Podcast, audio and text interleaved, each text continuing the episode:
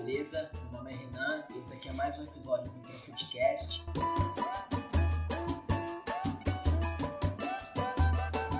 E para ter essa conversa aqui, tá comigo Giovana Miranda. Fala, Gi, tudo bem?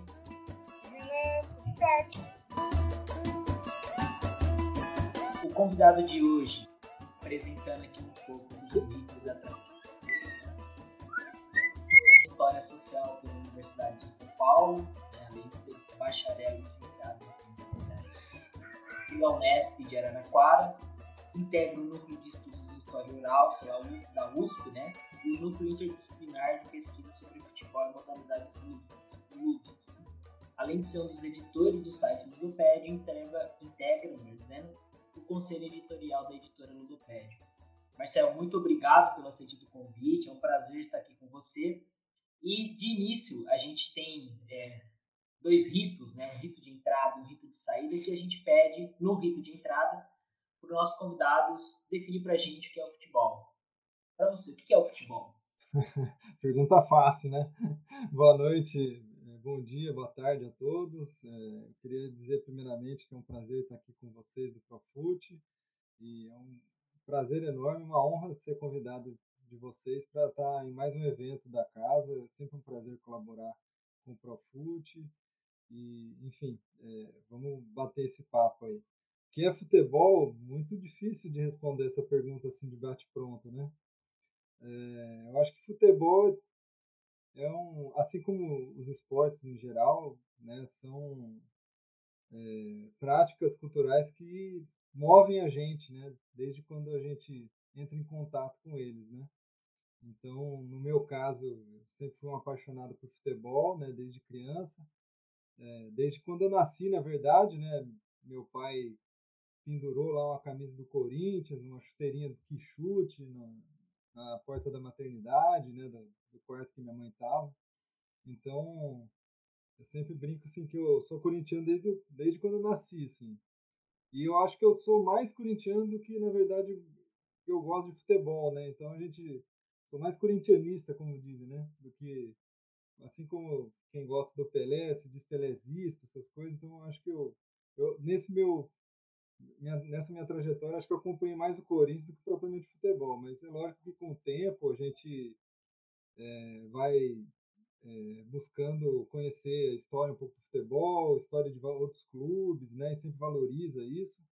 Então, tinha uma dada época que, é, enfim, incentivado também, né, dentro da família, por jogo de botão. Então, nossa, cara, adorava jogo de botão. Eu e meu irmão, tenho um irmão mais velho, né, dois anos e meio, então a gente, ele era, ele fez ciência da computação e daí ele, ele chegou a fazer dois programas de, de, de computador assim para contabilizar os dados dos campeonatos que a gente fazia entre nós, né? Então era uma loucura. Então a gente fazia Campeonato Brasileiro, Libertadores, Liga dos Campeões, Copa do Mundo, Mundial de Clubes. Era farra. E nessa, e nessa brincadeira aí que ficou meio séria, digamos assim, né, a gente é, teve mais de 100 clubes, cara. De, de clubes, né, seleções, enfim. E, e, a gente fazia muito, eu fazia muito no computador os desenhos, a gente comprava o botão, colava em cima, era uma farra. Isso ficou até a gente ser jovem, então, enfim, né, voltando para a pergunta, né, o que é futebol, então acho que futebol é isso, essa paixão, né, que a gente tem por, por esse esporte, né? E, e leva isso, isso se torna muitas vezes a coisa mais importante, né, da nossa vida, né? Então, num dado momento aí num jogo especial, num, é, a gente trocaria tudo por aquela por uma vitória, por um título, né? Então, mas assim, mais até do que talvez as vitórias, né? Eu acho que as derrotas também ensinam muita gente, né? Então, eu lembro que desde quando a gente começou lá os as discussões lá no, no GF, né, o grupo de interdisciplinar de estudo sobre futebol lá na USP, é, de vez em quando eu falava, né, que eu acho que ainda tinha que alguém tinha que fazer um estudo sobre as derrotas, as histórias das derrotas, né, porque é, pelas derrotas às vezes que a gente acaba mudando mais o nosso caráter, assim, de aprender a perder, né, aprender a respeitar o outro, né, porque é muito fácil só ganhar, né, e e aqui no Brasil, assim, como tem muita alternância né, entre os grandes clubes, né, hoje em dia nem tanto entre os grandes, mas enfim, é, é, é, muito difícil, né? Seu clube sempre ganhar e tal. E, e assim, eu fui feliz nesse sentido, né? Porque meu clube pegou uma, a período que eu comecei a, a torcer pelo, né? A torcer foi o período que meu clube ganhou bastante, assim, né? Assim como outros, mas enfim, eu não vivi a época do jejum como meu pai, por exemplo, viveu, né? E, mas mesmo assim, as derrotas, né? É, sempre duras, né? Tivemos muitas também, mas enfim, é, elas acabam ensinando muito para a gente, né? E, e, aprender a perder é, talvez seja até mais importante do que aprender a ganhar, né? Então acho que isso a gente também leva para a vida, né? Enfim, eu acho que futebol ensina muita coisa para a gente, né? Coisa boa, coisa ruim, né? E através através dele, através dos esportes, enfim, a gente pode é, refletir sobre a sociedade em que a gente vive, né? E quem sabe aí tentar transformar a sociedade pelo pelo esporte, né? Acho que é um pouco disso. Tem gente que responde bem melhor que eu, mas tá bom, acho que é por aí. É, perfeito, tá? Contemplou, contemplou e foi além daquilo que a gente esperava, né? É, Marcelo, falando um pouco sobre a sua trajetória intelectual, uh, é, vou colocar aqui até um, termo, acho que nem existe, né? Mas posso falar que a gente é conterrâneo de formação, né? Porque eu sou formado na FCLAR também. Ah, que legal. E pelas, é, nas ciências sociais, inclusive, né? Assim como você. E você sai das ciências sociais e vai para a história social, né? É, apesar de, de é, no fundo teórico, talvez, ou da, das proximidades das áreas ser tão, tão pertas, aparentemente é, em primeira vista não, não, não esteja tão distante, né, mas implica em questões metodológicas mais profundas que, que são diferentes, né? Então, fala pra gente como que você é, faz esse salto, né, das ciências sociais para a história social e nesse processo como que você encontra o futebol como objeto de estudo. Tá. É, bom, eu encontrei o futebol como objeto de estudo, salvo engano, acho que no segundo ano é, de graduação, né, quando meu meu melhor amigo, é, desde a época da escola, me deu um livro é, do José Moraes dos Santos Neto, que é um historiador, inclusive, e que foi nosso professor na época de, de ensino médio, né? O, a gente chamava de Netão, Neto, Netão, né? E ele fez aquele livro. É, nossa, agora me fugiu. É, como é que é? Eu não estou com pontapé inicial, não. Pontapé inicial é, é é, do outro, é da, pela. Nossa, agora me fugiu o nome.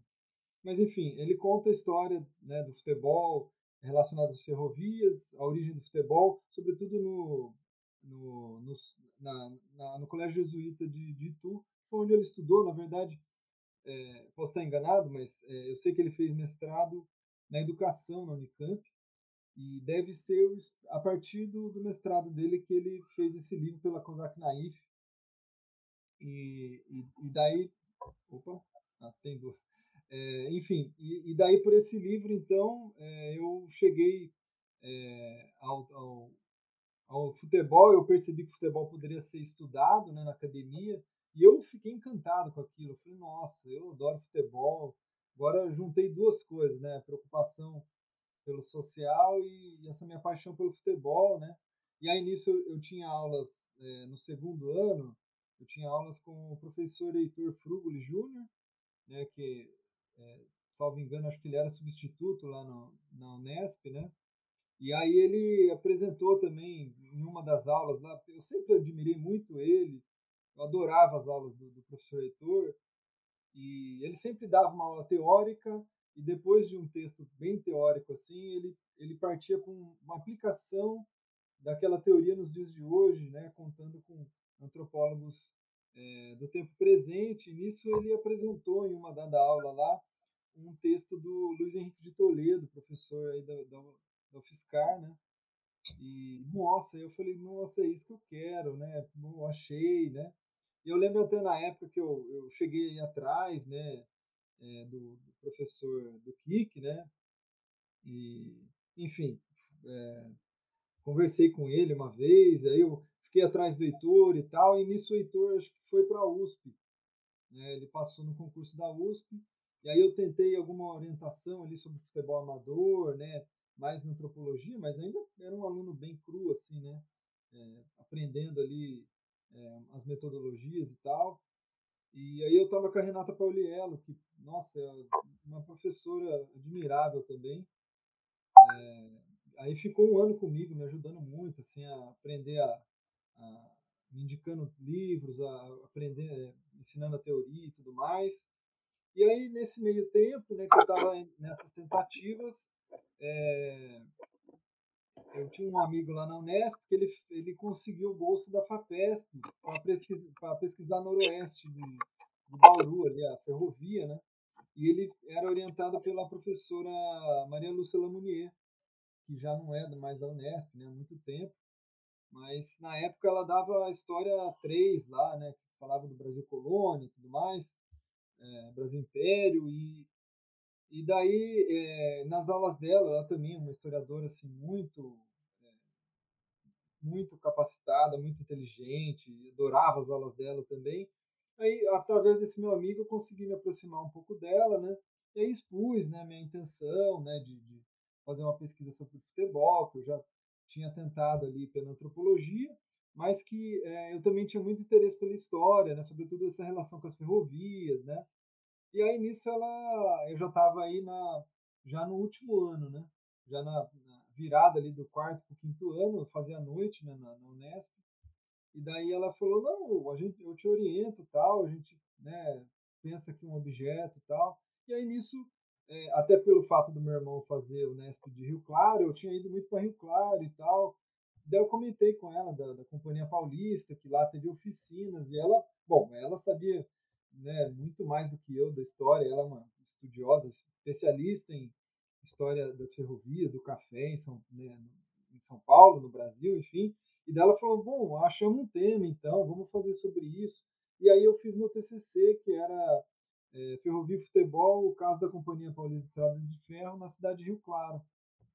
E aí eu peguei o período ali de 1870 a 1930, né? um período grande ali, mas enfim, é, era mais para contar um pouco da história né, do, da urbanização no interior, mas, sobretudo ali em Rio Claro, a chegada da ferrovia, como que isso ajudou a urbanizar a cidade, como que isso trouxe então esse lazer, né, um pouco do imperialismo é, britânico ali e tal, e aí eu entrei com futebol, né, é, fiz meu trabalho e, poxa, fiquei muito contente que ela que indicou lá a banca e tal, e as duas professoras lá, eh, os dois professores, né, o Adilson e a Eliana, os dois me deram 10 assim, pelo trabalho, me adoraram meu trabalho e tal, e eu fiquei muito animado com aquilo.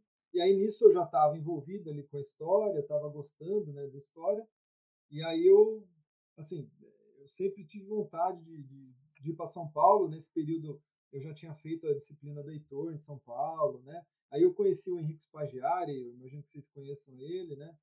Conheci antes do, do, da fundação do GF em 2006, eu conheci ele em 2005, numa defesa de doutorado do, do Daniel Irata, lá em sociologia, do, da, em sociologia lá na USP. Enfim, que o, o Heitor estava na banca dele, daí também indicou eu estar tá lá, e eu fiz todo o curso dele, pô, adorei, cara. E aí nisso eu conheci a USP, né? Que até então eu tinha ido uma vez ou outra, mas eu fiz, um, fiz os cursos lá e eu falei, cara, eu quero entrar aqui e tal, né? Mas aí, como eu, já um, um ano depois, como eu já estava ali, um semestre, um ano depois, como eu já estava bastante ligado à história e tal, eu falei, pô, preciso procurar alguém que pesquisa futebol na história, na USP, né? E aí eu peguei a relação, é até engraçado essa história, porque peguei a relação de professores que tinha lá no, no programa de pós-graduação e fui batendo nome por nome, assim, procurando. Eu nem sei se na época tinha Lattes, cara. Nem sei. Eu sei que eu fui procurando, assim. E aí eu cheguei no, no professor José Carlos Sebebon Mei, né, cara? Eu vi que ele tinha um livro publicado junto com o professor José Sebastião Vitter sobre futebol e cultura, em 1982. E daí eu cheguei nesse livro dele, peguei o livro para ler, eu falei, oh, que legal esse livro, né? E era no mesmo ano, né, é, que o livro do, do da Mata, né, do universo do futebol e tal. Eu falei, olha só, a gente, eu não conhecia pelo menos na época, né? Eu falei, bom conhecer isso. E aí, enfim, fiz as provas lá e cheguei até a entrevista. Chegou na entrevista, ele falou, ah, o que você conhece de história oral? Eu falei, nossa, não conheço nada de história oral, né? Falei, eu trabalhei com entrevista na minha, no meu TCC e tal, mas, é, assim, eu conheço pouco, né? E por que ele perguntou isso? Porque, enfim, ele já fazia, isso foi em 2007, ele fazia pelo menos uns 16 anos que ele ele estava orientando a maioria das pesquisas dele em história oral, né? Ele era professor de Ibérica na USP, mas enfim, é, orientou muitos trabalhos de história oral. E daí ele falou, bom, é, se você quiser, você entra para o núcleo de estudos de história oral, que eu coordeno e tal, e a gente vai conversando, a gente pensa em um projeto para você, porque nesse período que aí eu apresentei, na verdade, um projeto que era para continuar a minha pesquisa do TCC, né? É, na pós-graduação. Ele falou, olha, muito interessante a pesquisa fez, mas eu, eu, eu, tenho trabalhado com história oral, então se você tiver interesse, a gente pode pensar um outro projeto né, que, que lide com história oral, que utilize essa metodologia e tudo mais. Enfim, e aí nisso, né, um ano depois eu prestei de novo, aí eu fiz outro projeto, enfim, aí eu, eu parei para pensar e li muita bibliografia e tudo mais, e eu é, entendi que o tema da, da, do racismo era um tema que dizia respeito à minha história pessoal, né, particular, e também a, a meus interesses no futebol, né, porque assim, eu sempre queria é, entender melhor o que foi 1950, derrota, né, por que se culpabilizavam é, três negros do time e tudo mais. E daí eu tinha proposto a princípio esse projeto né, de mestrado, mas daí, lógico, que eu percebi antes, isso antes de prestar, né, essa era a minha ideia inicial do projeto, né, que eu ia entregar, mas daí eu percebi que dos 22 convocados na época, não eram 23, eram 22, apenas cinco estavam vivos, né? Então eu falei, bom, não tem a menor condição de, de fazer um trabalho de história oral com apenas cinco pessoas, né? Sem contemplar as outras histórias ali de vida. E daí nisso eu mudei, li bibliografia e tal, e eu percebi algumas lacunas lá, eu falei, ah, eu vou trabalhar com isso aqui. Enfim, e aí eu entrei nesse tema e continuo até hoje nesse tema que é, me envolve bastante.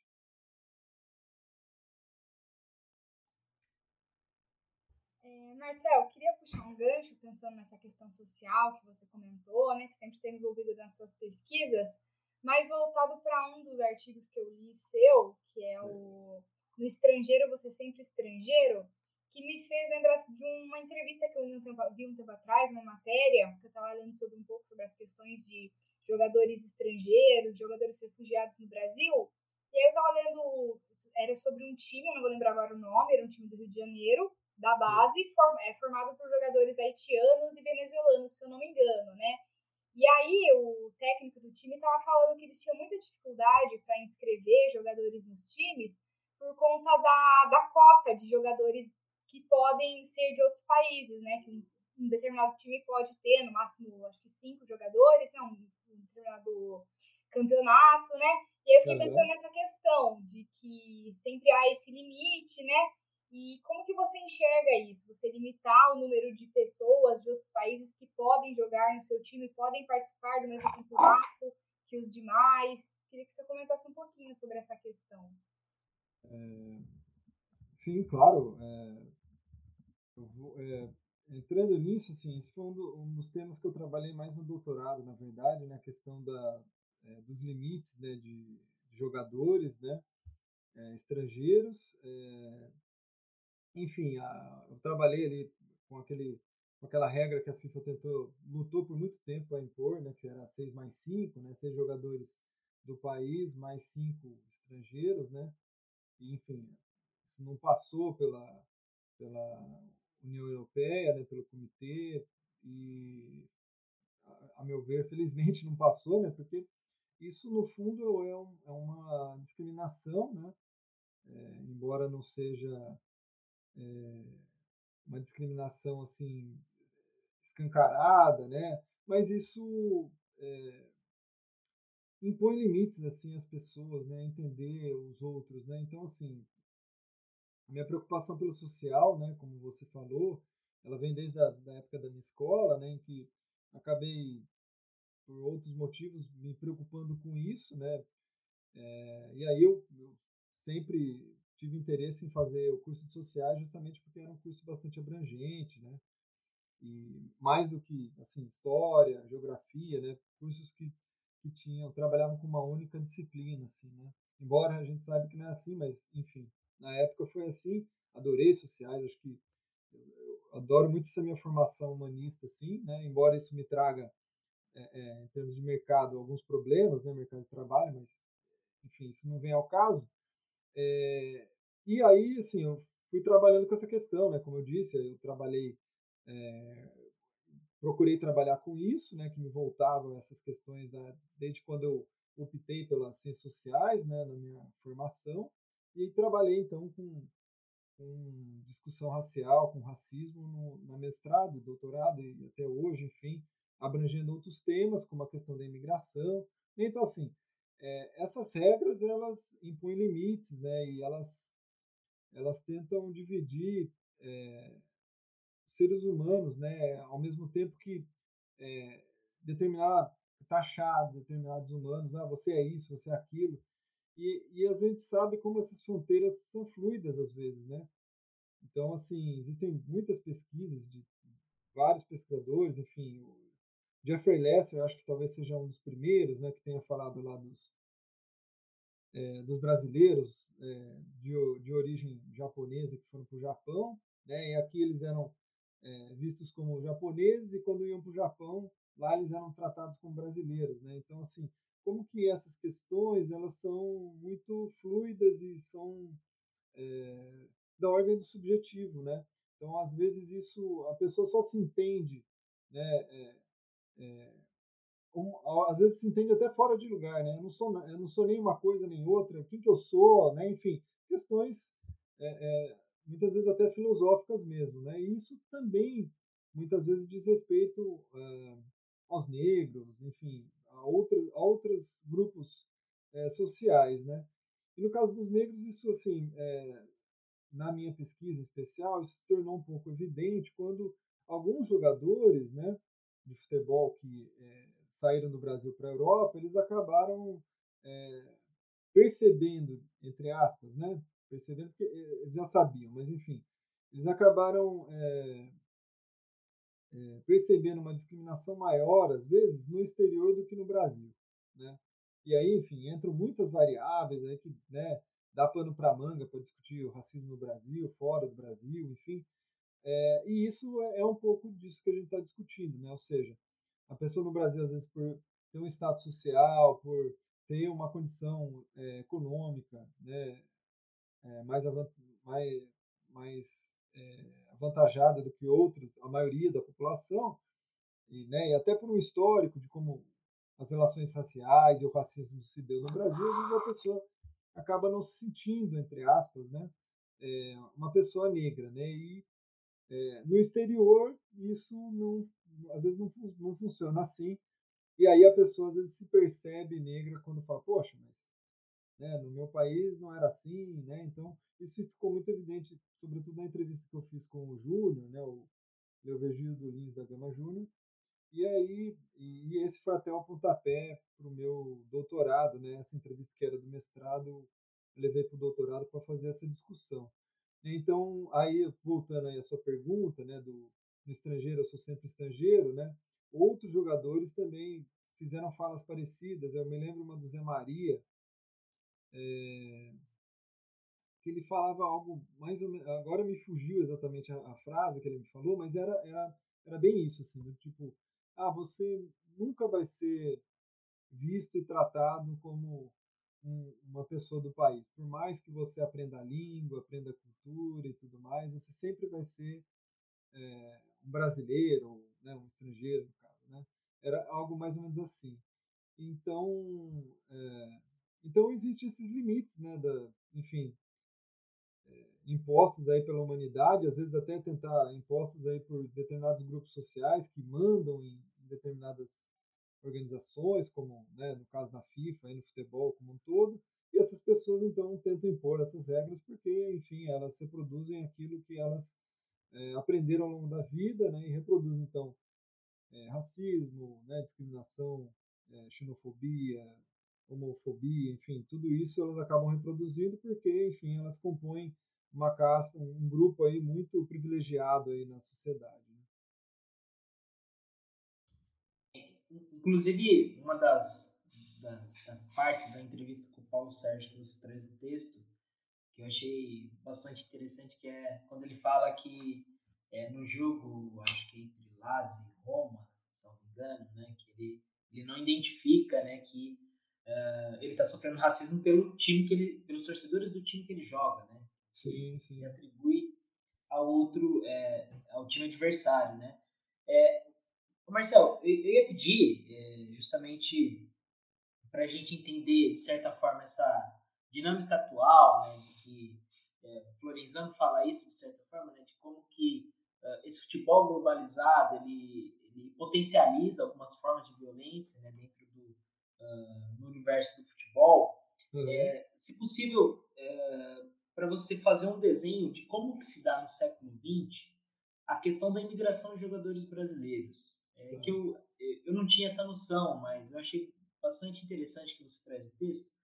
É, que se de um lado, e isso muda bastante a dinâmica do futebol, né? porque se de um lado no começo se buscava os craques, atualmente a gente isso acaba, enfim, mudando bastante coisa dentro do futebol. Bom, é, não, é, é basicamente isso, para você desenhar a questão uh, da imigração de jogadores durante o século XX. Tá, tá.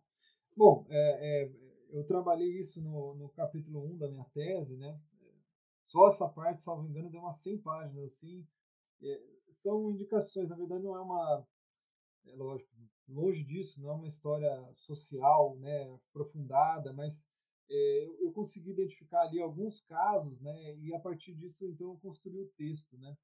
Então, é, a imigração, assim, ela começa, tem um, um primeiro, uma primeira leva de jogadores que vai ali, um jogador, salvo engano, em 1914, mas vários jogadores começam aí a partir de 25, né, e 25, 26, por ali. E é lógico, né, tem a questão da Primeira Guerra, que é, precisava terminar a Primeira Guerra para ter é, esse tipo de, de, de, de trocas, né?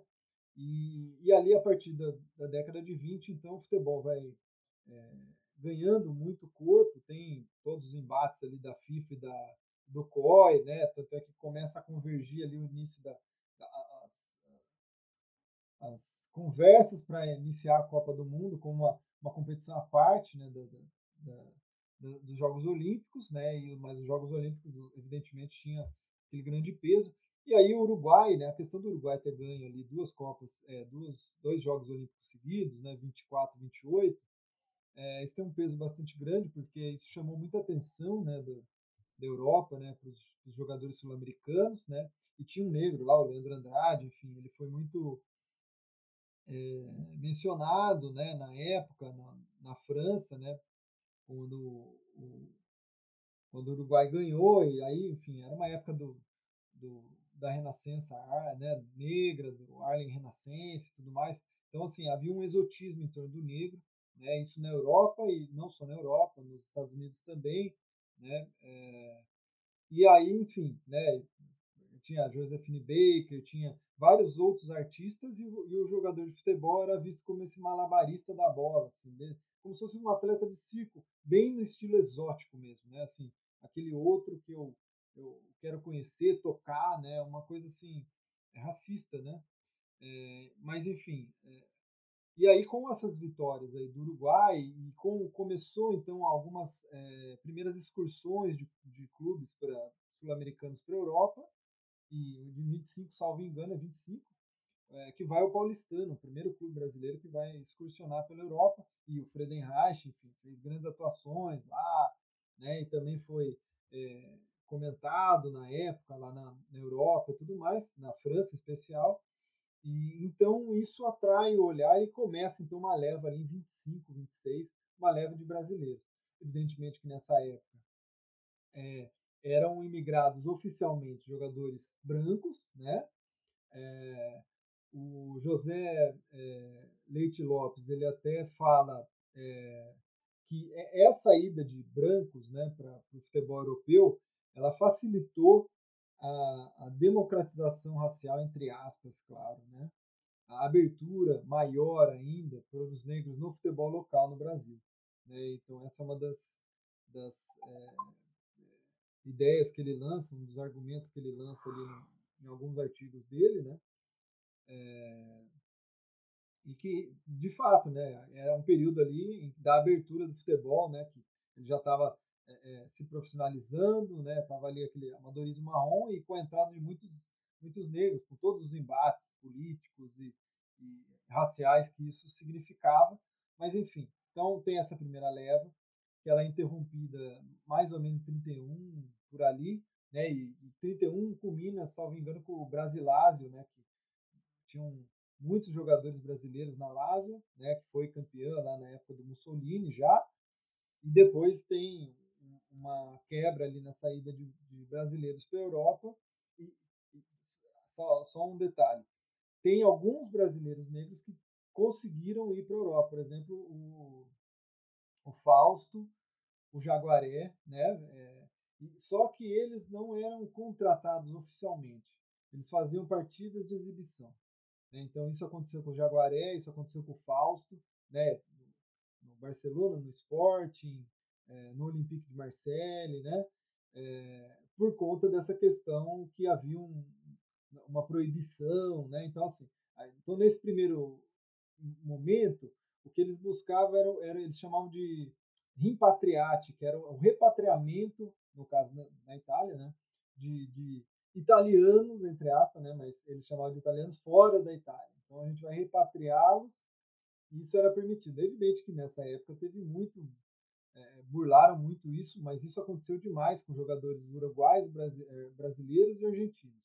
Lógico, o Brasil nessa época não tinha é, tinha uma projeção até menor que esses dois países, né, pelas, pelas vitórias aí em Jogos Olímpicos ou, ou por maiores é, é, exibições e tudo mais. Mas enfim, essa é a primeira leva. Aí depois da Segunda Guerra Mundial, volta então, a partir de 47, se não estiver enganado, tem o primeiro brasileiro que sai, e essa leva vai até mais ou menos 62, por aí. Então aí tem 47 e, lógico, a partir de 59, com muita é, com muito volume de imigração, eu trabalho com esses dados lá na minha, na minha tese, em outro artigo também que eu publiquei na Estudos Históricos, junto com o Sérgio Giglio. É, e daí, enfim, e aí vai bastante brasileiro para fora, até pela conquista na Copa do Mundo e tudo mais. E aí depois tem toda essa discussão da dupla nacionalidade, do, da, da, das regras burladas, regulamentos burlados pelos, pelos europeus, né, para colocar dentro. Então tem o Puskas que jogou né, na, na Hungria, joga Espanha, entre tantos outros, o próprio o Altafine, né, no Brasil, que jogou na Itália também. Enfim, aí tem todo o embate político em torno disso. A FIFA proíbe, acho que em 64, se não estiver enganado, né, faz lá uma medida proibindo essa, essa dupla cidadania e tudo mais. E depois, é, mais ao longo desse período, foi indo, né, outros brasileiros, outros argentinos, uruguaios, etc., sobretudo, né, esses três, para a Europa. É, até que chega um determinado momento, ali nos anos 60, começa a ter muita. Vão, continuam burlando as regras, né? É, tem um, os mercados se fecham para os brasileiros e outros, outros, outras nacionalidades, né? Itália, Espanha, sobretudo, né? Mas em 74 a Espanha abre e depois em 80 a Itália abre. E a partir dos anos 70, então, o que acontece nesse período, 60, 70, é que os países europeus começam a ir para as ex-colônias, justamente porque ainda eram tinham algum vínculo e tal, então conseguiam migrar esses é, futebolistas da África, das Antilhas, das Américas aqui para a Europa, né? E aí a partir disso então tem, por exemplo, o Eusébio que né, joga por Portugal, sendo moçambicano e tudo mais, e assim por diante. É, e aí já no, no, nos anos 70 vê que essas regras todas são é, eram burladas, então era melhor oficializar então a ida de estrangeiros. Então alguns regulamentos começam a se abrir de novo, né, regulamentos dos, dos campeonatos nacionais. Então a Espanha abre e aí assim que ela abre em 74, em 75 vai vai alguns brasileiros mais assim oficialmente, né, vão, vão vai o Leivinha, vai o Luiz Pereira, por exemplo, então vai o negro já em 74, 75 vai jogar na Espanha e a partir daí começa a ir mais. Foi o, o Paulo César Caju, né, foi o, é, Furacão da Copa, foi, enfim, vai indo vários jogadores né, para a Europa é, e ao mesmo tempo iam de outros países também, né? Mas é, a partir de 80, então, tem essa abertura mais ampla dos campeonatos. Bélgica abre, Holanda começa a abrir, então começa a abrir vaga para estrangeiros. Evidente que era muito, é, como é que fala, era muito seleto esse grupo, né, para ir para fora, né? Tanto que ali nos anos 80 é, os clubes europeus miravam os craques, né, os craques mesmo das, das seleções, né, de outros países, sobretudo aqui na, na, na América do Sul. Então começa aí Zico, Maradona, Sócrates, né, é, Cerezo, Falcão e tudo mais. E aí é quando, é, entre aspas, o, o, os brasileiros começam a ver, enxergar esse, essa ida de brasileiros para fora, tanto que a revista Placar tem uma, uma charge lá que ela chama de o êxodo dos brasileiros. Mas, na verdade, se a gente pegar os próprios dados da CBF, no ano de 74, se não estiver enganado, tem 170, acho, brasileiros, alguma coisa assim, se não tiver, minha memória não estiver falhando, é, ida de brasileiros, em dois anos seguidos, mais de 100 brasileiros foram para a Europa.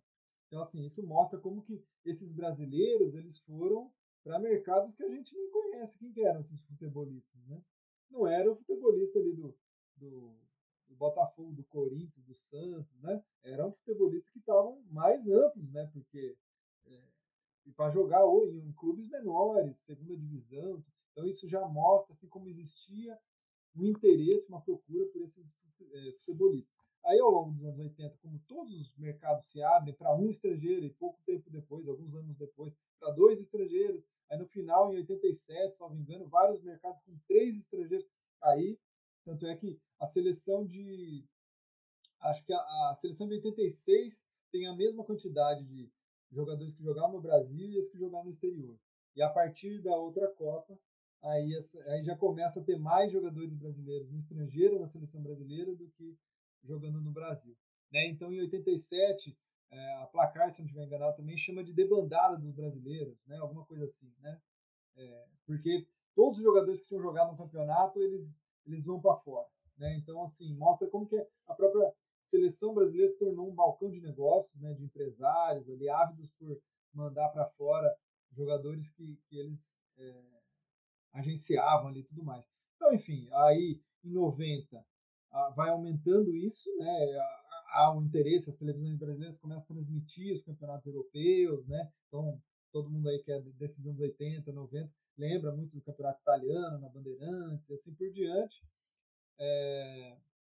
Marcelo, é, desculpa te interrompendo só um minutinho, é, e, e, algo que você traz no texto também, depois da sua pesquisa, e a visão muda também, né?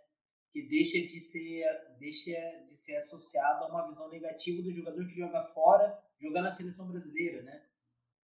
Porque antes era disseminado uma, um certo estereótipo, era mal visto, enfim, pela torcida, por dirigentes, por Isso, exatamente. Jogar fora, né? Até até os anos 70, até os anos 80 ali, era, era meio que mal visto, porque assim, primeiro que a pessoa queria jogar é, muitas vezes num grande clube brasileiro, tinha todo esse interesse, para ir para a seleção tinha que estar tá num grande clube brasileiro, estar tá jogando bem, né? então assim, é, nem tinha esse interesse em jogar fora do Brasil. Né? E com o tempo, lógico, né? aí tem, tem todas as questões, por exemplo, nos anos é, 80 a economia brasileira né, o milagre, entre aspas, econômico dos anos 70 se revela muito nos anos 80, superinflação, endividamento do, do, né, do Brasil, dos clubes brasileiros endividados. Então, a, a, a, venda de jogadores, a venda do passe, né, era visto como um, um salvador da pátria, assim, dos clubes, né? Então, assim, precisa vender para a gente é, equacionar as contas, né? Ou, enfim, tentar diminuir as dívidas, algo que não é, não acontece, né? Então, assim, por mais que se venda jogadores, cada vez mais os clubes foram muito mal administrados, como sempre, né? Então, as dívidas continuam até hoje, né? Então, eles vão empurrando isso com a barriga, nunca salvou clube nenhum essas vendas e sempre e, e, claro, e aí com desnível de moeda, né? Então lá fora pagava muito mais do que aqui, né? Então é, a hora que o, o jogador profissional se dá conta de quanto que ele pode ganhar no exterior, né? Aí ele tem interesse em ir para fora, porque ele fala, poxa, lá fora eu vou ganhar cinco vezes o salário que eu ganho aqui no ano, né? Então, assim, é muita diferença, quatro vezes, três vezes que seja, né? E aí, lógico que há toda uma questão de você também passar a querer conhecer um pouco o que, que é, que futebol é esse, né? É, é, lógico que os grandes clubes, né, a maioria ouviu dizer, conheci e tal, mas a, ah, existe um interesse em, em, jogar. Então, por exemplo, na entrevista que eu fiz com o próprio Júnior, ele fala que ele tinha interesse em jogar pela, pela Juventus, mas, enfim, ele foi contratado pela Torino, mas estava ótimo também, né? Aquela coisa. Ele diz, por exemplo, que em 81, se não estiver enganado, ele negou, ele não queria ir para o Real Madrid, teve um pré-contrato lá, mas ele não quis assinar, ele estava feliz no Flamengo e tudo mais. Não estou duvidando da fala dele, e o ponto nem é esse, na verdade. O ponto é que ele se dizia muito feliz no Flamengo, né, com aquele super time que o Flamengo tinha em 81, nos anos 80, no início dos anos 80. Mas, assim, com a saída do Zico, sai um outro jogador, aí ele é evidente, assim, nenhum grande jogador quer ficar com essa cobrança nas costas e ao mesmo tempo ele vislumbra jogar para um outro futebol, né, ganhar outro dinheiro, ser reconhecido fora. Então tem tudo isso, né, envolvido, né? E aí ele também foi lá para o Torino e outros jogadores começam a ir para fora, né? É, mas e aí, assim, jogar às vezes bem no exterior também é, passou a ter esse olhar aí para fora, embora sempre com muita crítica, sobretudo da, da imprensa aqui, né? Ah, quem que são esses jogadores que né, são, estão sendo convocados? Vai convocar jogador do Porto, do, né, do PSV, né, que absurdo isso. E logo com o tempo isso vai mudando esse olhar, né? É, mas fato é que ali no início dos anos 90, então, essas regras vão, todos os países têm três estrangeiros, pelo menos, atuando. Aí tem criam-se outras regras, por exemplo, se você atua cinco anos no país, aí você já é considerado é, um jogador, entre aspas, nacional, e aí você já não conta como estrangeiro. Enfim, essas regras vão, cada, cada país ali vai regulamentando, até que tem o caso lá do, do Bosman, em 95, né, que tem a decisão que sai. E essa decisão, assim, muita gente... É... Tem dois autores que eu me baseio muito, que é o Lanfranchi Taylor, né, que tem um, é, um livro chamado... É, como é que é? é? Movendo com a bola, uma tradução livre, assim, né? Bem, bem grosseira minha, assim. É, e, e, nesse livro eles, eles se questionam assim, se o caso Bosman foi realmente uma revolução, né? E, e por que disso? Porque eles falam, olha, veja essa caminhada de processo. Ele até cita um caso lá de 48, um outro jogador francês ainda nessa nessa é, implicação aí com a França de novo, né? É, assim como foi com o Bosman, né? Então eles falam, ó, tem esse outro caso lá e na época não, o jogador não conseguiu, interrompeu a carreira e tudo mais. É lógico, o Bosman venceu a, a batalha, a guerra, digamos assim, mas ele perdeu a carreira, né? Foi o que aconteceu, porque um embate de anos e anos ali, no final, quando saiu a sentença, ele, ele já estava é, liquidado e aquilo, assim, chateou muito ele, não, não teve a chance de jogar, né? Embora ele tenha conseguido o passe, né, entre aspas mas aquilo acabou revolucionando, porque revolucionando entre aspas, né? Porque na verdade aquilo oficializou algo que vinha ao longo de décadas e que, sobretudo, na virada dos 70 para 80, é, se mostrou muito nítido para quem a, avalia o, o, futebol. Enfim, é, e, e, aí assim não foi uma revolução, porque assim é, ele foi o, o fim, o desfecho de um processo que vinha ao longo de décadas, né, que na virada ali de 70 para 80 se mostrou muito nítido com a, a mudança dos regulamentos dos campeonatos é, é, nacionais na Europa. Né? Então, assim, é, mas e aí isso, esse, é, essa decisão acabou então fazendo com que, bom, se trabalhadores normais não têm que ficar respondendo a, a questões nacionais, não é o jogador, o jogador é um trabalhador qualquer, né? ele só trabalha com a bola, ele também não pode ser um jogador preso a um vínculo esportivo né, ou nacional né, de um, é, é, por conta de sua profissão. E a partir daí, então, começa a ter uma, um, um trânsito muito maior entre os jogadores. Embora essa decisão ela, ela se restringisse à União Europeia, começa a ter toda uma abertura é, provocada a partir disso. Né? Então, assim, os futebolistas que não eram da comunidade europeia começaram a, a flutuar, porque aí abre, já começou a abrir as próprias vagas né, dos países. Ou seja, Se antes ela era ocupada, pensa só, estou é, chutando, um Real Madrid, por exemplo, ele tinha um jogador italiano, bom, se o jogador italiano já não era considerado estrangeiro, então ele abre uma vaga, e aí nisso começou aí jogador da, do leste europeu, né, que não era da, da, da União Europeia, começou a ir mais gente da América do Sul, da África, da Ásia, né? Enfim, começou a circular mais jogadores.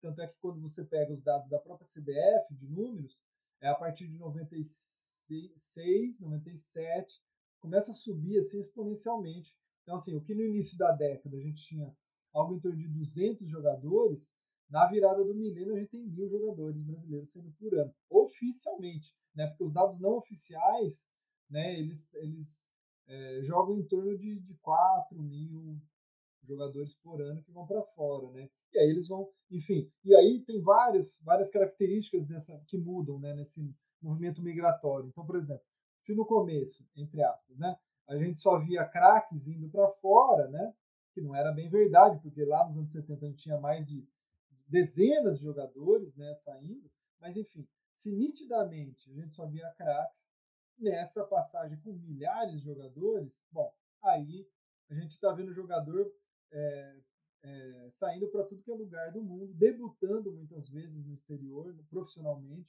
Então ele sai amador, começa a jogar lá na terceira divisão, no, né, e, e mercados se abrem, né? Então, assim, Vietnã, Kuwait, China, né? E isso, assim, no início dos anos 2000, né?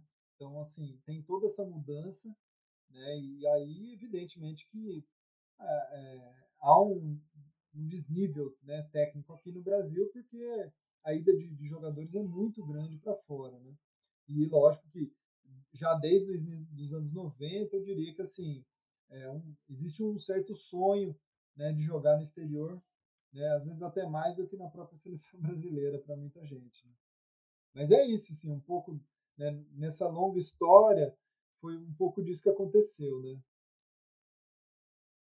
e a, a ida de, de, cada vez mais jogadores jovens, né? Tem essa também. Então, é, no, nos anos 80, por exemplo, os grandes clubes europeus, eles só queriam jogadores da seleção brasileira, consagrados, porque assim eles não, não tinha erro, né? Não tinha erro, era uma contratação sem erro. Bom, aí a partir dos 90, 2000, vai qualquer jogador promissor começa a ir para fora, né? Mesmo que dê errado, vale a pena porque é muito barato, né? Um, pé de obra muito barato para o mercado que paga muito bem, então compensa muito isso. Né? E Marcel, é, pensando nessa questão que você falou, né? É, você acha que essa questão da tanto da concorrência quanto dos valores do mercado foi uma coisa que de uma certa forma incentivou também esse rodízio que a gente vê de jogadores, né?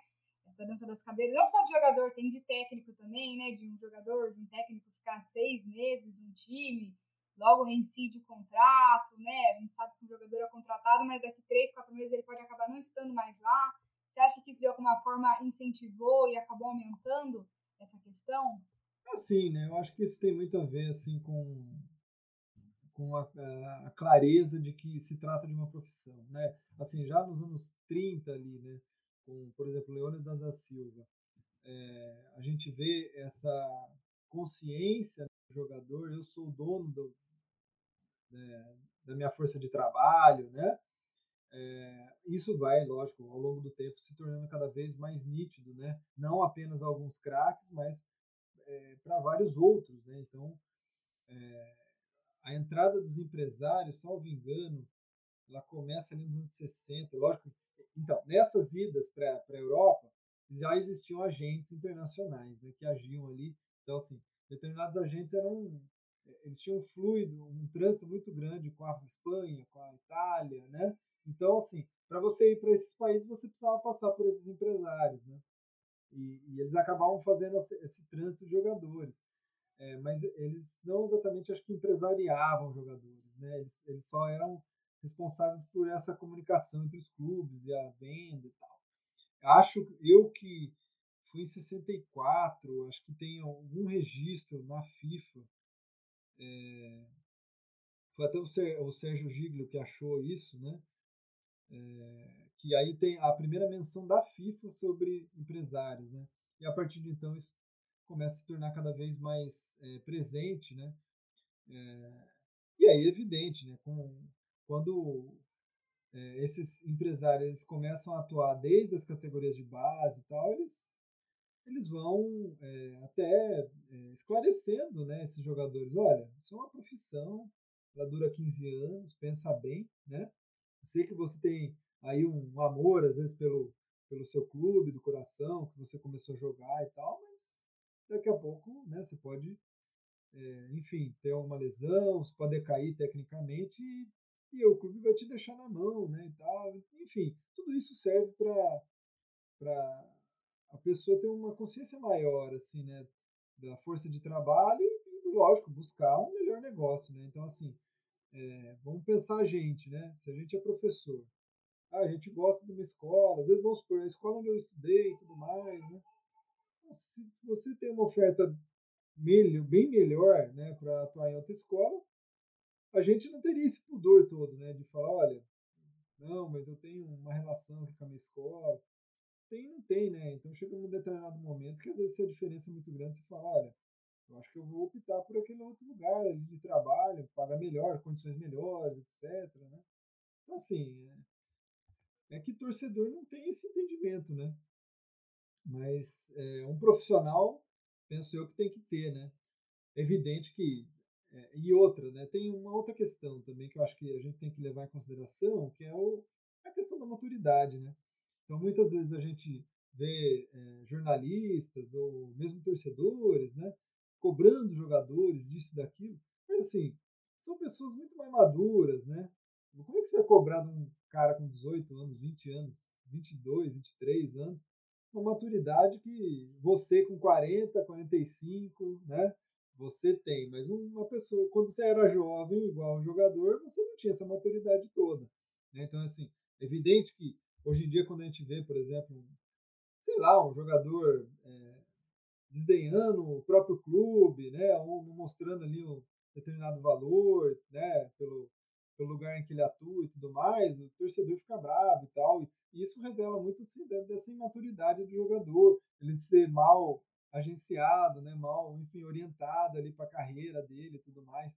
Mas assim, talvez a gente com, com a mesma idade que eles também não, certamente não tinha toda essa clareza da vida, né, de enfim, de ter respeito por, por instituições e tudo mais, né? Então assim, é, tem várias considerações né, que a gente pode fazer e pode ponderar exatamente para não julgar. Né? Acho que antes de julgar, a gente tem que tentar se enxergar naquele lugar, né? Colocar no lugar do outro. Né? Então, é uma coisa que a antropologia é, ensina muito para gente né, nesse sentido. Né? Marcel, papo muito bom. Eu acho que é, tudo isso que, que você falou durante essa hora, ele desdobra para muitos outros aspectos do futebol, né, que de certa forma a gente não conseguiu falar aqui, mas agradeço já de antemão é, novamente, né, reiterando o aceite do convite e encaminhando aqui para o encerramento, né, já que teve o rito de início, agora o rito de, saída. outra pergunta cabeluda, hein? Ó, eu acho que essa é a mais tranquila, viu? Ixi, é, então a gente pede para os nossos convidados falar uh, das principais influências que pesaram para sua formação futebolística. Né? Aí tá, aí fica é, a, seu, a, a, sua escolha, né? Um jogador, ou treinador, ou aqueles 11 iniciais, né? o tal do Dream Team, para você, qual foi? Ah, Quais foram? Ah, é difícil, né? Selecionar um, né? É evidente que sempre tive o corintiano, tive ídolos corintianos em primeiro lugar, né? que com o tempo alguns me decepcionaram muito, né? Porque a gente conhece, a gente, é, como eu disse, né? A gente ganha maturidade e acaba olhando para esses ídolos de uma outra maneira, né? É, mas é claro, né? Pelé, né? Como uma referência técnica, sem dúvida nenhuma, né? Embora, assim, não, não longe de ser da época do Pelé, mas de ouvir dizer, né? Como que ele jogou, né? Maradona, Sócrates, né? Sem dúvida. Eu acho que o Sócrates, né, pela ligação com o meu clube, né, pela, pela qualidade técnica, pela relação com a política, né, ser um cara politizado, né, enfim, com o tempo a gente vai conhecendo outros atletas, né, que, enfim, a gente tem admiração. É, eu acho que é um pouco disso. Acho que seriam mais, basicamente esses aí, Pelé, Maradona, Sócrates, mais o Sócrates. Mas é, é isso, assim, a gente tem... É, a gente vai vinculando, né, a questão política com a questão do jogo, né? Embora isso sempre esteve ligado, né? Mas assim, com o tempo a gente vai tendo uma clareza maior. Então, por isso é lógico, né? Enfim, a gente vai lendo tantas coisas, né? E acaba repensando, né? Algumas trajetórias, né? Então, no caso do Sócrates aí em relação ao, ao estudo do, do Florenzano, mas enfim, ele continua sendo essa, essa referência aí política dentro do jogo, aqui no Brasil em especial né? E assim, um ídolo talvez pouco valorizado assim pelo que ele fez, pelo que ele lutou, né? De uma maneira geral, assim, né? Então, acho que seria ele assim uma referência. Perfeito, então Marcelo, é, novamente muito obrigado. É, acho que é, futuramente você pode ser assim, você tiver com a, com a, agenda, com a agenda disponível, tal como hoje, voltar aqui novamente para a gente fazer mais uma, uma conversa da, de tantas outras coisas que faltaram da gente falar, né? E mais uma vez, muito obrigado. E eu, costumo falar isso para todos os convidados, né? Isso você sabe mais do que ninguém. É, o Profut está sempre com as portas abertas para você. Eu agradeço demais o convite. É um prazer enorme estar com vocês aqui. Uma honra de ser chamado aí para poder conversar, fazer esse bate-papo.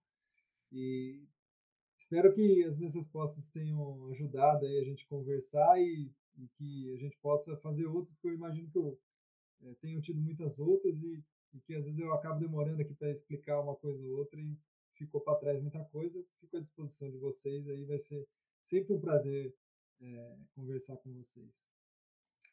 Valeu, Marcelo. Tchau, Gia. Até uma próxima. Obrigada, Marcel. Tchau, tchau, Renan. Obrigado. Um abraço a todo mundo aí. Giovana, Renan, enfim, todo mundo. Pessoal, até a próxima.